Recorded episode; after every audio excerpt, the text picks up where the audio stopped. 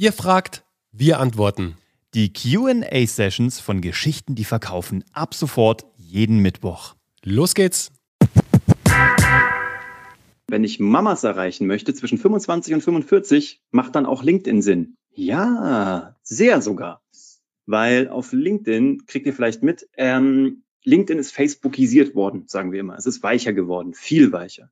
Und Menschen sind dort, um sich äh, in Karrierebereichen auszutauschen. Das ist eine sehr vorselektierte Zielgruppe, weil tendenziell haben die meisten stehen die in Lohn und Brot, die haben Geld, die sind äh, bereit für gute Lösungen zu zahlen, die sind tendenziell gut gebildet, guter soziodemografischer Hintergrund. Ähm, selbst wenn die Mamas gerade in einem Sabbatical sind, beziehungsweise in der Elternzeit oder sich äh, darüber informieren können, wie sie zurückkommen, dann sind die dort und holen sich dort die Informationen. Zum anderen gibt es gerade eine große, sage ich mal, Female Revolution auf LinkedIn. Also viele tolle Unternehmerinnen, viele tolle Führungskräftinnen, echt coole, coole Frauen werden da gerade super sichtbar. Und die sind zum Teil Mama, zum Teil thematisieren sie das auch, zum Teil sind sie werdende Mütter oder ne, kommen zurück.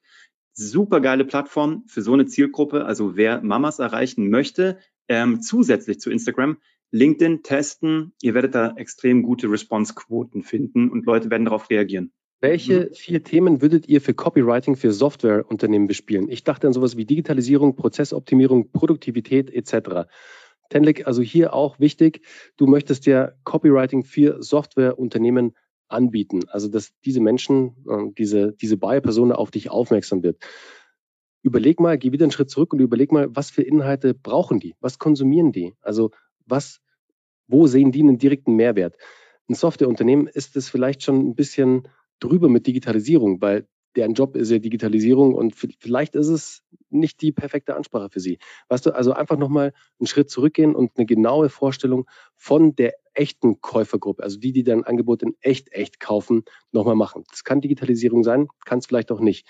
Wenn du aber denkst, das wäre so, dann kannst du jetzt natürlich für diese Themen anfangen, Inhalte zu, zu erstellen, dass diese Menschen eben auf diese Inhalte aufmerksam werden und sie lesen und sehen, wie gut du darin bist. Also da nochmal überlegen, Softwareunternehmen, dafür Copywriting, die gehst du an, indem du weißt, wer ist die Person, die du erreichen möchtest, wo hält sich die Person auf, was für Inhalte möchte diese Person konsumieren und dann legst du los.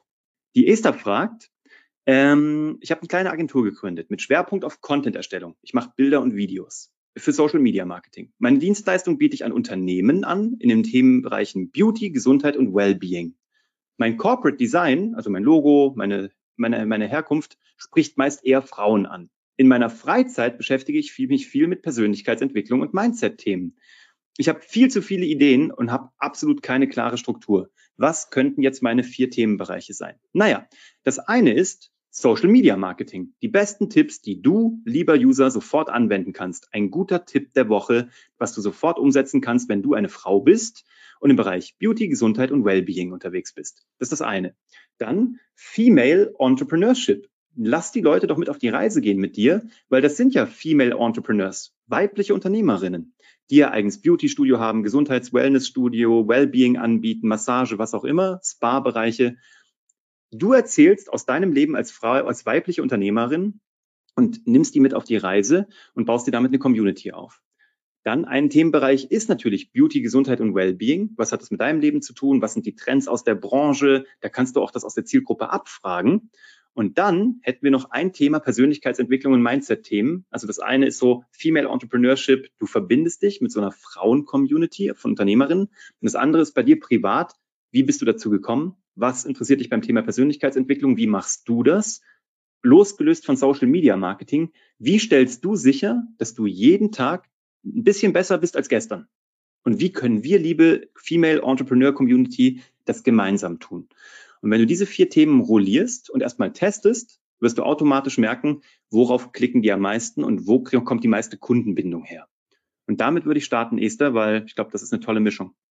Das war die heutige QA-Session bei Geschichten, die verkaufen. Wenn auch du eine Frage hast, schreib uns gerne deine Frage an office.kuvg.de. Mach's gut.